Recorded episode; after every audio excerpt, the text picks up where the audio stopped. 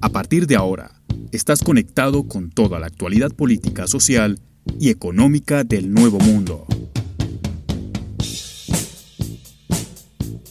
Con David García Cruz. Bienvenidos.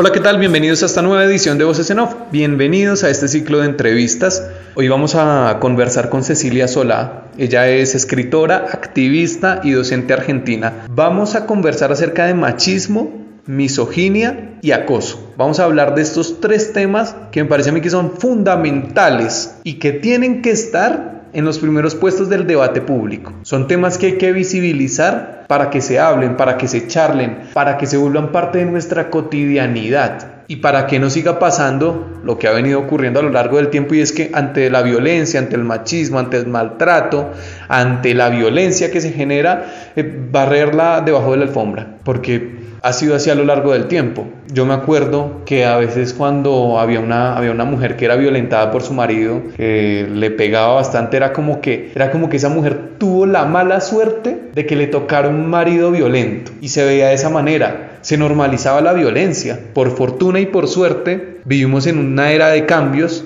en donde estamos dejando de normalizar esas cosas, en donde estamos cambiando el chip, en donde entendemos o queremos o aspiramos a entender la realidad de otra manera. Y la pedagogía, la docencia es muy importante para eso y por eso hemos llamado a Cecilia. Nosotros en este espacio, en este programa, casi siempre hablamos de política, ¿no? De, del oficialismo, de la oposición, de las elecciones, de los candidatos, de qué piensa este tipo o esta mujer, si es de derecha, si es de izquierda, si es de arriba, si es de abajo. Eh, siempre hablamos de esos temas, pero hoy decidimos enfocarnos en el tema del maltrato, de la violencia hacia las mujeres y, de, patriarcado porque todo tiene que ver con esto y de, cómo nos afecta, entonces eh, es importante hablarlo. Hemos decidido abordarlo, cuento rápidamente antes de ir con Cecilia, por tres hechos puntuales. Dos que tienen que ver con cosas noticiosas de esta semana y uno que tiene que ver con algo que me pasó en la semana. Y, voy a contar rápidamente. Perdón del otro lado por ser autorreferencial. Yo sé que esto no se debe hacer, que esto en los manuales del periodismo no está permitido, pero me parece que es menester hacerlo en, esta ocasión. Desde hace unas semanas eh, estoy yendo al gimnasio y eh, nada, estoy yendo por una cuestión de salud y demás y hace unos días fui, como, como casi siempre, llego, veo la hojita de la rutina, lo que me toca, y me dicen que el primer ejercicio es en una máquina en donde uno se sienta, levanta los brazos, agarra como una, como una barra y va uno levantando el peso, haciendo el movimiento de arriba hacia abajo para ejercitar eh, los brazos, bueno, no sé, los, los tríceps, los bíceps, bueno, esas cosas que, de las que no entiendo muy bien. Y veo que en, la parte donde uno le pone, le va poniendo peso, veo unos letreros que me llaman la atención. Entonces, digamos, en el primer, en el primer, en el primer, no sé, lingote o en el primer, en la primer barra de peso, qué sé yo cómo se, cómo se llama eso, dice, dice que si uno levanta, o sea, hay un letrero escrito, pegado, ahí en esas barras de peso, donde dice, en el primero dice Barbie, en el segundo dice princesa, en el tercero dice em, otra cosa, creo que Barney, no sé, eh, cosas que tienen que ver con, con eso. Y, en, y donde había más peso, entonces ya decía eh, John Cena, eh, Cristiano Ronaldo. Y me llamó mucho la atención porque dije, o sea, ¿cómo es la cosa? O sea, o sea que si yo uso, uso esta máquina, me ejercito con esta máquina y le pongo dos de peso, entonces soy una princesa. Digo, o sea, me, me, llama mucho la atención. O sea que, o sea que si, si yo soy mujer, o sea, puedo levantar menos que un hombre. Eh, me pareció discriminatorio, me pareció supremamente machista y, y me pareció que, que, también era, era, era digamos, un mensaje que agredía a los hombres. Porque entonces, ¿cómo, o sea, ¿cómo es eso? O sea, o sea si levanto solo una, soy, soy menos hombre, o sea, me tengo que sentir menos hombre eso me, me, me, me, jodió mucho, me fastidió mucho el día y lo empecé a socializar con distintas personas y dije, esto hay que hablarlo. O sea, hay que hablar de estos temas. O sea, no puede ser que se discrimine de esta manera. O sea, es, es realmente, realmente, realmente absurdo. Yo sé que nos escucha gente de muchas nacionalidades yo soy colombiano y yo decía, la primer medallista de oro de, Colombia fue mujer y levantaba pesas. Y ahora yo llego a un gimnasio y me salen con esto, ¿no? Con esta discriminación, ¿no? De si levantó uno, es princesa, es Barbie. Y estos estereotipos que se crean que son supremamente dañinos para, para construir una sociedad más justa y equitativa, que era de lo que hablaba al principio. Y, lo vi muy de cerca y me, me, molestó muchísimo, se lo manifesta uno de los entrenadores. Y, y, lo que más, me, lo que más me, me, jodió es que la mayoría de gente lo vio como un chiste, como que jaja, qué, qué risa esto, ¿no? Eh, hay que cambiar, hay que cambiar la cabeza un poco. Hay que dejar de normalizar esas cosas porque me puse a pensar y yo dije, ¿qué tal venga un chico que recién está empezando con el tema del gimnasio y que obviamente cuando uno arranca no puede levantar mucho peso y resulta que ve y dice que si levanta ese peso es una princesa y, que, que, lo están tratando, lo están maltratando desde, desde el mensaje, porque el maltrato no es solo físico, no es que yo vaya y pute a una persona y le diga una grosería o lo, o lo insulte, también con los mensajes escritos se puede hacer eso.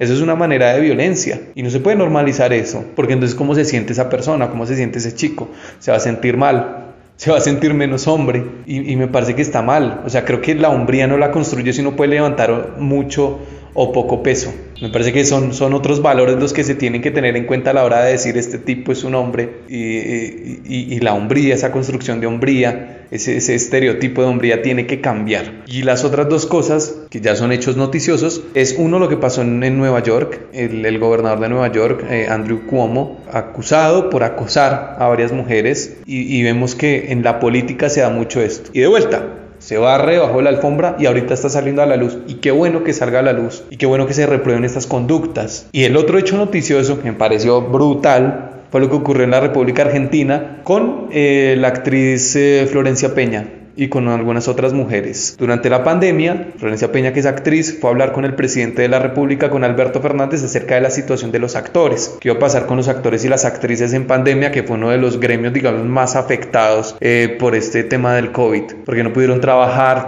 porque es una profesión también que en tiempos normales es, suele ser muy inestable y en pandemia peor. Y algunos diputados de la oposición, Fernando Iglesias y Waldo Wolf, hicieron referencia a que las visitas de Flor Peña tenían que ver con un escándalo sexual. Y ahí viene la estigmatización, y ahí viene el estereotipo. Si es una mujer bonita, como Flor Peña, que va y visita al presidente, entonces es un escándalo sexual. Entonces va a ser eh, la la, la, meretriz del presidente. Si es un hombre, no, si es un hombre, no, va a ir a hacer algo de política, algo serio, porque también dentro de esas visitas de actores estuvo Luis Brandoni. Y de Brandoni no se dijo nada, pero a Flor Peña por redes sociales tuvo que estar expuesta al escarnio público de que un montón de gente le dijera que era una puta por haber ido a visitar al presidente, hablar de un tema eh, también político, de un tema que atravesaba la situación de todo un gremio y que no fue la única que, que asistió. También se, se menoscabó a, Sofía Pachi, otra figura pública que es amiga de la primera dama, que es asistente de la primera dama, que trabaja con ella. El diputado Fernando Iglesias se publicó, este es el personal trabajo de Santi Cafiero, que es el, que es el, el jefe de gabinete, porque Cafiero había dicho que habían sido todas visitas de trabajo y entonces publicó fotos de estas mujeres ligeras de ropa y después eh, vuelve y tuitea una cosa que dice que ojalá esas visitas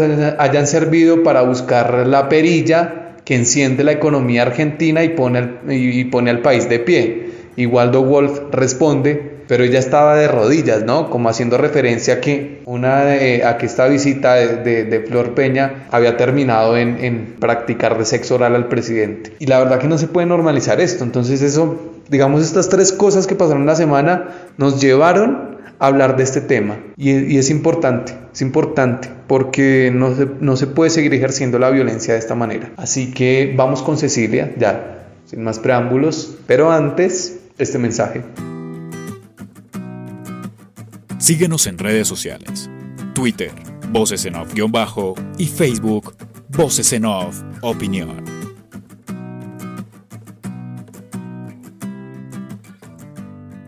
Continuamos en Voces en Off y eh, como les decía en la introducción, tenemos eh, el gusto de charlar con Cecilia Sola. Ella es docente, activista y escritora y nos va a hablar acerca del tema que nos ocupa hoy, es, y es feminismo, machismo, misoginia. Bueno, vamos a hacer como, como un mix de toda esta problemática que viene ocurriendo a raíz de lo que pasó con el con el gobernador de Nueva York, que está imputado por acusar a varias mujeres y también una situación penosa que se presentó en Argentina que ya comentamos al principio. Eh, ¿Qué tal Cecilia? ¿Cómo estás? ¿Qué tal David? ¿Cómo estás? Bueno, muchas gracias por la invitación. Eh, muchas gracias Andrés también por, por, por la invitación. Eh, sí, yo como, ahorita antes de empezar la entrevista hablábamos acerca de que queríamos hacer pedagogía un poco con esto y quería arrancar con una pregunta que me parece que es básica, pero que por ahí mucha gente no lo sabe o lo deja pasar de largo y a veces creemos que todo el mundo ya lo da por entendido y es entender, por ejemplo, qué es misoginia, qué es ser misógino. Bueno, la misoginia es el odio o el rechazo hacia las mujeres y a lo femenino. Y uno puede entender por ahí que ser misógino es andar por la vida eh, hablando mal de las mujeres o golpeando mujeres, eso es ser violento obviamente. Eh, hay muchas formas de expresar la misoginia. Eh, considerar que una mujer por el hecho de ser mujer es más débil o es más tontita o necesita la paternalización de lo masculino por sobre su vida es una forma de misoginia. El mal llamado piropo, el mal llamado piropo callejero, es una forma de misoginia y es acoso, ¿verdad? Y cuesta mucho hacerlo entender porque hay gente que te dice, hay varones que te dicen, bueno, pero yo no les digo cosas feas a las chicas, yo les digo qué linda que sos o cosas por el estilo, ¿por qué? O chao mi amor, porque eso sería eh, una ofensa, porque están dando una opinión sobre nuestros cuerpos que nadie les pidió, porque están reforzando patrones y estereotipos, tanto de lo físico como de la conducta, que nadie les pidió.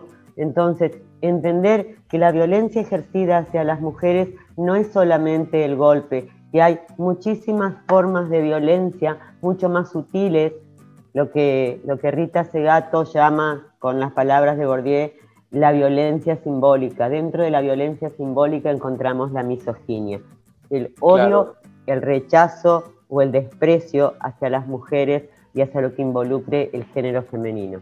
Eh, hay una, antes de, empezar la entrevista, a veces uno prepara ciertas preguntas, pero después eh, charlando con el invitado de antes, uno entra a otro lugar. Eh, tú me decías que estabas trabajando desde el tema de las masculinidades, porque como decías bien antes, es, está bien que a las que, digamos, las que mueren asesinadas son, son las mujeres, pero los que las, las asesinan, los que cometen esos delitos, esos crímenes son hombres. ¿Cómo, ¿cómo ven trabajando el tema de las masculinidades? ¿Cómo, cómo, ¿Cómo se trabaja eso? Porque es muy difícil, lo digo como hombre, a veces salir de ese estereotipo que nos dicen que tenemos que ser. Entonces, eh, cuéntame cómo, cómo vienes desarrollando ese trabajo que para mí es, es una labor bastante difícil. En realidad, justamente partimos de esa cuestión. Rita Segato eh, propone que las primeras víctimas del patriarcado son los varones y respetuosamente diciendo, no son las primeras víctimas, las primeras víctimas del patriarcado somos las mujeres e identidades femeninas que venimos muriendo en Argentina, venimos siendo asesinadas a un promedio de una cada 24 o 27 horas. Pero no se puede negar que los varones e identidades masculinizadas sufren también la opresión del patriarcado, sobre todo cuando no llenan el estereotipo o cuando no completan la, yo lo llamo, lo, visualizo siempre como una caja en la que hay que hacer entrar algo a como dé lugar, eh, y cuando los varones no completan este estereotipo también la pasan muy mal. Como, como te contaba, yo trabajo con, con, masculinidades, trabajo en una fundación que se llama Alianzas Estratégicas y dentro del proyecto de masculinidades por el cambio social y han sido invitados todos los varones que quieran acercarse y las identidades masculinas y quienes se han acercado son estos varones que no se sienten cómodos dentro de la idea de la masculinidad heteronormada que tenemos. ¿Y cómo es el varón heteronormado? Es, tiene buen físico, es exitoso, es duro, no muestra las emociones, la única emoción permitida es la ira, eh, tiene que ser un galán, que ser un conquistador, conquistar a todas las conquistar ya desde la palabra estamos hablando de, una cuestión imperativa, ¿no? Conquistar a todas las mujeres que pueda, etcétera, etcétera, etcétera. Rechazar la homosexualidad, rechazar la ternura entre varones, Entonces, todas estas cuestiones se han puesto sobre la mesa en el grupo de, de masculinidades y es maravilloso como encontrando el ámbito, los varones y las identidades masculinas empiezan a develar cosas que ni sabía que les estaban pasando, pero que les molestaban. Hay amigos que han contado, hay compañeros que han contado eh, de terribles ritos iniciáticos que han tenido participando en un deporte, jugadores de, de, federación que participan, cuentan cómo su acceso a la masculinidad deportiva fue a través de ritos iniciáticos muy violentos, también hablamos, por ejemplo, de esto de que a los 13, 14 años llevan al chico, al varoncito, al jovencito, al adolescente varón a debutar otra vez, entre comillas, en un burdel, porque tiene que probar pronto su masculinidad. Y son cosas que no todos los varones quieren y que muchos de ellos sufren, pero no se han atrevido a decirlo porque es romper con la cofradía y romper con la cofradía ya sabemos que tiene costos muy altos. Entonces, en Argentina se está trabajando masculinidades. Eh, Lucho Fabri, un amigo queridísimo, un, em, un, psicólogo social, antropólogo, una persona con muchísima preparación y además con una enorme empatía y con una enorme historia para contar, trabaja masculinidades. Acá en Chaco somos los únicos estamos trabajando masculinidades y somos el único grupo de masculinidades que incluye el trabajo o, la guía, si querés, o la asesoría de mujeres e identidades femeninas. Somos cuatro mujeres trabajando con masculinidades. Y, en ese trabajo, eh, ¿sí ha acudido mucha gente? O sea, digamos, mucha gente se abre a eso.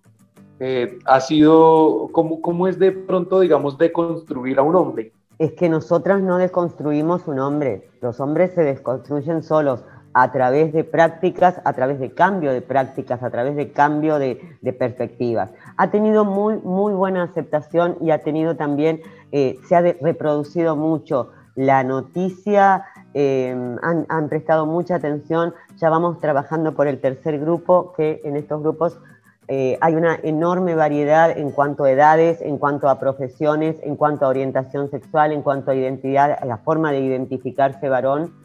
Eh, estamos hablando de una reunión de hombres heterosis, de hombres gays, de varones eh, que se consideran por fuera de esta masculinidad heteronormada y realmente están haciendo, los compañeros y, y los compañeros están haciendo un trabajo de introspección muy grande que pasa por ellos, que, los atraviesa, pero también han decidido de motu propio que esto sea eh, una especie de manifiesto político al salir a plantear a la sociedad cosas que como varones privilegiados están en posición de plantear. ¿sí? Eh, se está hablando, por ejemplo, de, leyes que tengan que ver con prevenir y sancionar la violencia en los clubes y la violencia en las universidades cuando, cuando se recibe un chico que es este, desnudado, rapado, paseado desnudo por las calles, sea, todo, todo estos ritos de, paso de la masculinidad que son tremendamente violentos. Eh, vamos, ya te digo, por el tercer grupo, estamos trabajando desde abril eh, y la verdad, la verdad es que es esperanzador ver que existen identidades masculinas que se hacen cargo de sus privilegios, porque uno, yo, soy una convencida de que uno no es culpable de sus, de sus privilegios, pero sí responsable de lo que haga con ellos. Y estos varones han, han elegido utilizar sus privilegios como forma de denuncia contra una masculinidad absolutamente nociva para ellos y por supuesto para nosotras. Eh, te quería preguntar, eh, las edades de, de, las personas que acuden a, a estos trabajos que están haciendo. Y es muy variada porque tenemos, por ejemplo, eh, varones de 60 años, eh, personas muy conocidas, personalidades conocidas del medio como exfuncionarios, eh, directores de hospital y demás, y tenemos gente muy joven que apenas ha dejado el secundario, que está empezando su primer año de universidad, gente de 17, de 18 años, chicos de 17, 18 años. Y son grupos que no superan los 12 integrantes. Entonces, el proyecto está, está planificado en cuatro encuentros mensuales, un encuentro por semana, que trabaja diferentes ejes que van desde la violencia simbólica, hablo desde, la, desde mi perspectiva de asesoría en género, ¿no? violencia simbólica, violencia política y después trabajamos también con comunicadoras y con una psicóloga que trabajan creencias, cómo influyen las creencias, cómo nos construimos, cómo hemos llegado a esta idea de masculinidad y a esta idea de feminidad y cuáles son eh, las cosas que resultan injustas y qué podemos hacer para cambiarlas. A mí me da la sensación de que las generaciones de ahora los chicos que hoy tienen, no sé, 15, 16, 17 años, no los adolescentes de hoy, eh, están mucho, o sea, tienen otra cabeza y, están mucho más abiertos a, todo lo que está pasando, ¿no? Aceptar al otro tal cual es y, tener como, como, como esa, es justamente esa aceptación y, sin importar, eh, digamos, cuando yo era adolescente eso no pasaba, ¿no? Cuando yo era adolescente, eh, ser amanerado eh, era, era, era bullying. claro, no, no, existía ni siquiera la palabra bullying, ¿no? Y se reprimían un montón de cosas y, y cuando entre hombres si alguien no se atrevía a hacer algo, aquí era muy común decir no sea niña, ¿no? Como cuando alguien no se atrevía a hacer algo porque eh, ser niña era ser débil y era ser menos. ¿Cómo, cómo ves, a, las generaciones de ahora? ¿Qué, ¿Qué, te parece a ti los adolescentes de ahora, ya que tienes, digamos, contacto con ellos? ¿Crees que están más abiertos? Yo los veo así, no sé cómo, cómo los veas tú desde, desde la parte, obviamente, de la docencia y la pedagogía. Sí, sin lugar a dudas, hay una gran parte de, de la gurizada, digo yo, soy, soy entrerriana, la gurizada significa grupo de chicos, chicas y chiques, ¿no? Eh, hay una gran parte de la gurizada que ha decidido romper con la hegemonía y declararse en libertad.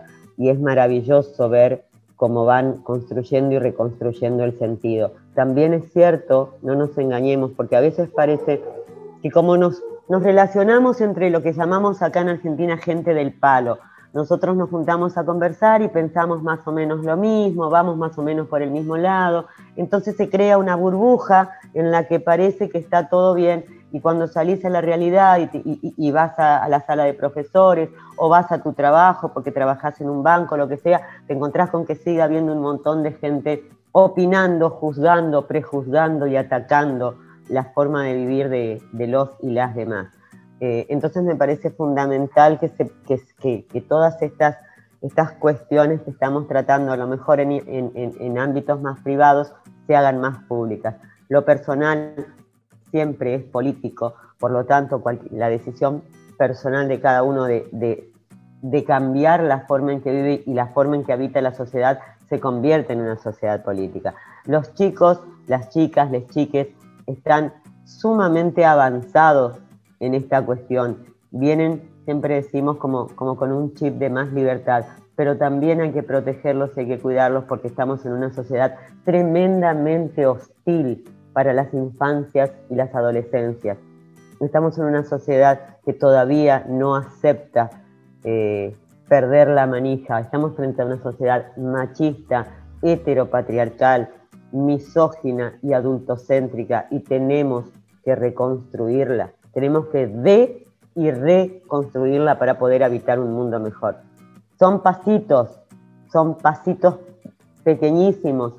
A veces la alegría de la semana es que vos te das cuenta que un alumno que solía insultar a sus compañeros llamándolos putos o maricones, deja de hacerlo porque se da cuenta y eso alcanza para alegrarte la semana. Creo que sería utópico decir, bueno, a partir de esto, mañana se verán los cambios, el, el mes que viene. No, es un pasito, es el perseguir la utopía del que hablaba, de la que hablaba Galeano, ¿no? Pero qué importante no cejar, no, no, no, no retroceder, qué importante sostenernos unos a otras, otras a unos en, estos, en esto de, querer cambiar la sociedad en que habitamos. De parte de, del Estado, ¿cómo es el rol que está cumpliendo? Eh, ¿Cómo es el rol que está cumpliendo este gobierno? Hace, hace unos pocos días, unas pocas semanas, se, se aprobó, digamos, el tema de que uno pueda tener un DNI donde no sea masculino o femenino, sino no binario eh, ¿Cómo es eso? ¿Crees que son medidas efectivas o, como, se dice popularmente es para la tribuna nada más? Yo creo que alguien, que, las personas tengamos el derecho de no ser nombradas como no nos autopercibimos es importantísimo. Que tu documento diga que no sos ni varón ni mujer, cuando vos no te sentís varón ni mujer, es importantísimo. La realidad es que eh, los gobiernos populares, los gobiernos como este que, que, en este momento tenemos, un gobierno kirchnerista, un gobierno peronista, ha acompañado en muchas formas los reclamos de los diferentes colectivos oprimidos.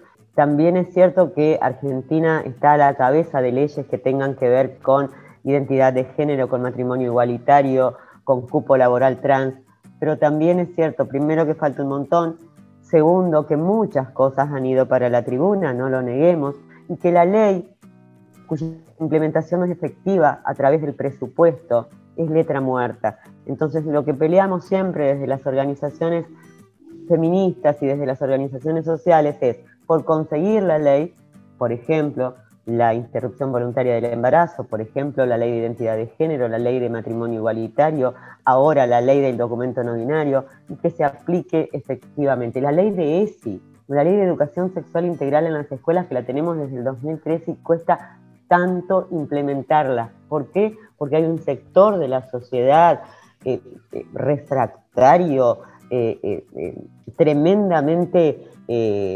antiderechos, retrógrado, que se niega, por ejemplo, a la educación sexual integral en las escuelas, cuando es una forma de proteger a nuestros y nuestras y nuestras hijas. Bueno, se escandalizaron muchos cuando el gobierno anunció que iba a comprar 10 eh, mil penes de madera para, para que los chicos entendieran de qué se trataba, que no está mal saber qué es un pene, y aprender, digamos, a colocar un preservativo que en muchos casos previene enfermedades, embarazos no deseados, o sea, o sea, la verdad que ponerse un preservativo te puede salvar la vida. Entonces hubo un sector de los medios y de la política que reaccionaron como si estuvieran comprando los penes de madera en 1524. Sí, igual a mí me, no me asombra me enoja, pero también me divierte un poco ver como de golpe toda esta gente retrógrada, fascistoide, de golpe son todos libertarios, de golpe a todos les interesa en que se gasta la plata, de golpe son todos expertos. A ver, se trata, no, no se compró, no se compraron penes de madera, se compraron kits de educación sexual integral para usarlo en las escuelas. Entonces, si lo único que les quedó en la cabeza es el pito y el problema está en su cabecita, no en los pibes. O sea, si te escandalizás tanto porque hay un pito de madera que le va a enseñar a tu hijo o a tu hija cómo usar un preservativo, cómo está hecho un pene, cómo está, eh, cómo es. Si bien también hay, para, para, conversar esta cuestión, muchos compañeros, muchas compañeras dicen, bueno, escuchame una cosa, todo muy bien, pero la cuestión es que el pene en realidad no es eh, así. No jodamos, los penes no son de madera, no tienen esa erectibilidad, eh, tratemos de ser más realistas. Ok, coincido. Tratemos de ser lo más realistas y honestos posible. ¿Para qué sirve ese trozo de madera? Para que los chicos aprendan sobre su propio cuerpo y sobre el cuerpo ajeno.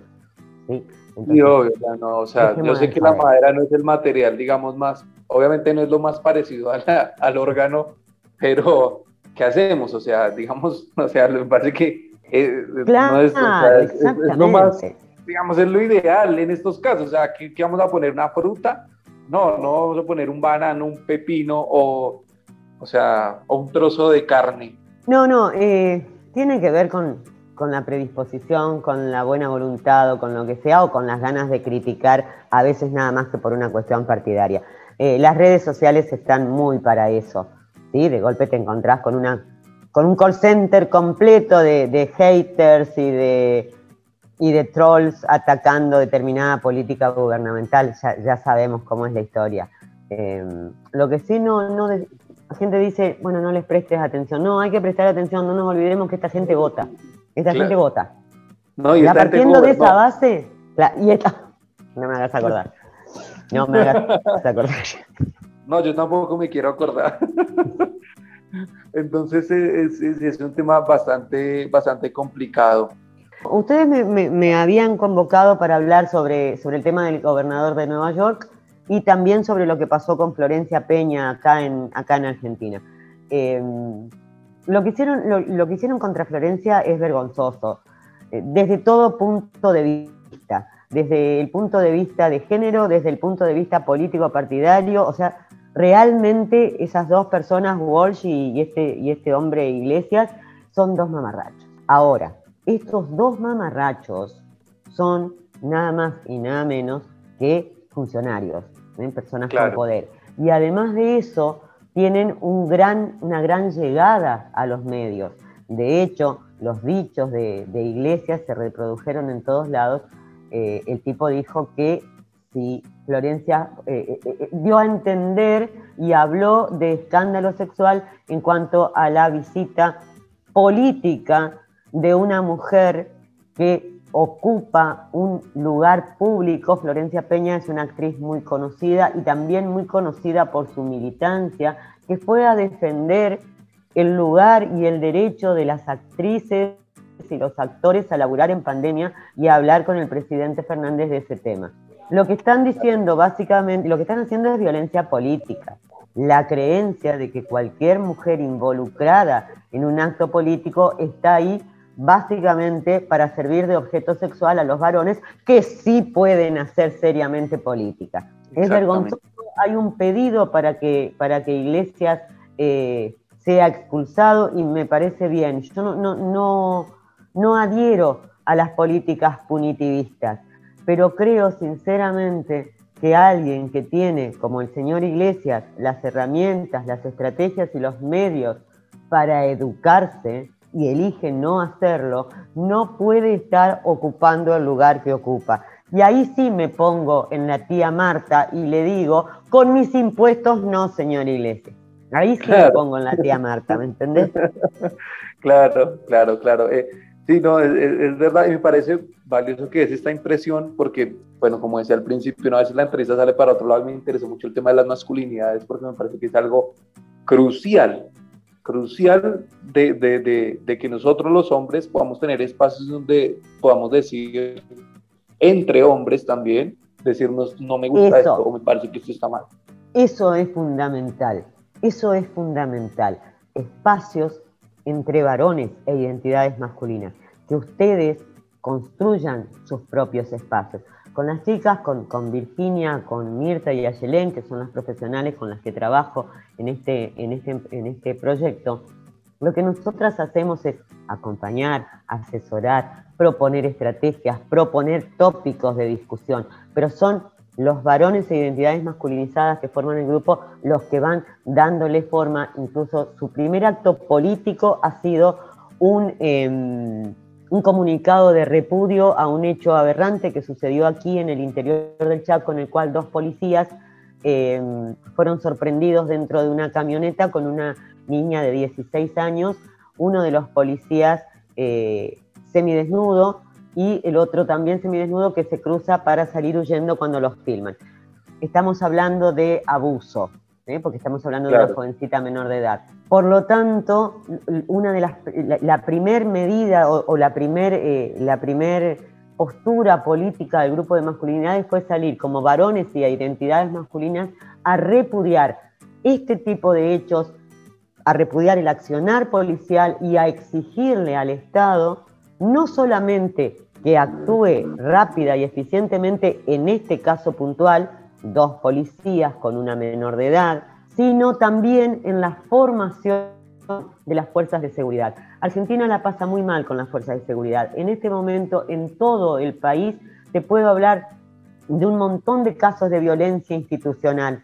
Mujeres, eh, eh, compañeras trabas asesinadas en comisarías a golpes, em, cuerpos desaparecidos, una violencia extrema contra todo lo que sea mujeres y disidencias. Acá aparece la misoginia, el homo odio, eh, y esto en manos de personas que cargan un arma.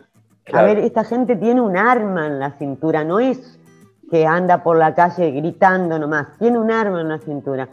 Vos sabés que más del 60% de los policías en Argentina tiene carpeta por violencia de género, o sea, en algún momento han sido violentos eh, con sus compañeras, con sus esposas, con sus novias.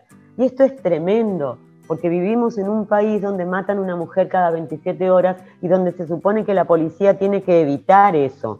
¿Cómo va a evitar la policía algo que ellos mismos hacen? Entonces, como masculinidades, los chicos, los compañeros sacaron un mensaje de repudio y fue su primer, eh, su, primer acto político, diría. Se trabaja desde lo micro y lo macro, se trabaja el interior, lo que les atraviesa a cada uno de ellos, de ellos, y también lo que pueden hacer como grupo político. Y ojo que digo grupo político y no grupo partidario. No confundamos la lechuga con la velocidad que no tienen nada que ver. Claro. Eh, Cecilia, ahora sí se me terminó el tiempo a mí, pero te quería dejar una invitación de una vez para en un futuro hablar acerca de, la deconstrucción del machismo en mujeres, que también existe.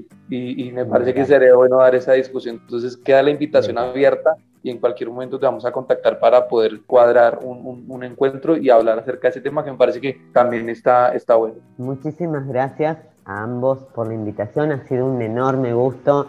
Bueno, y sí, ya tienen mi número de teléfono, ya tengo el de ustedes, estemos en contacto.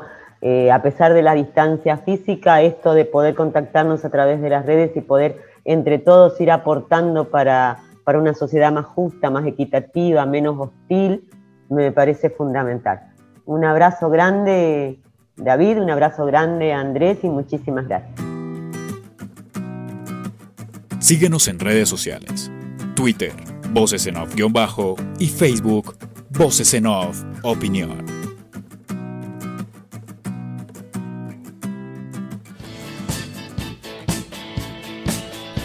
Esto fue Voces en Off. Dirección y conducción David García Cruz. Edición y producción, Andrés Medina. Hasta la próxima.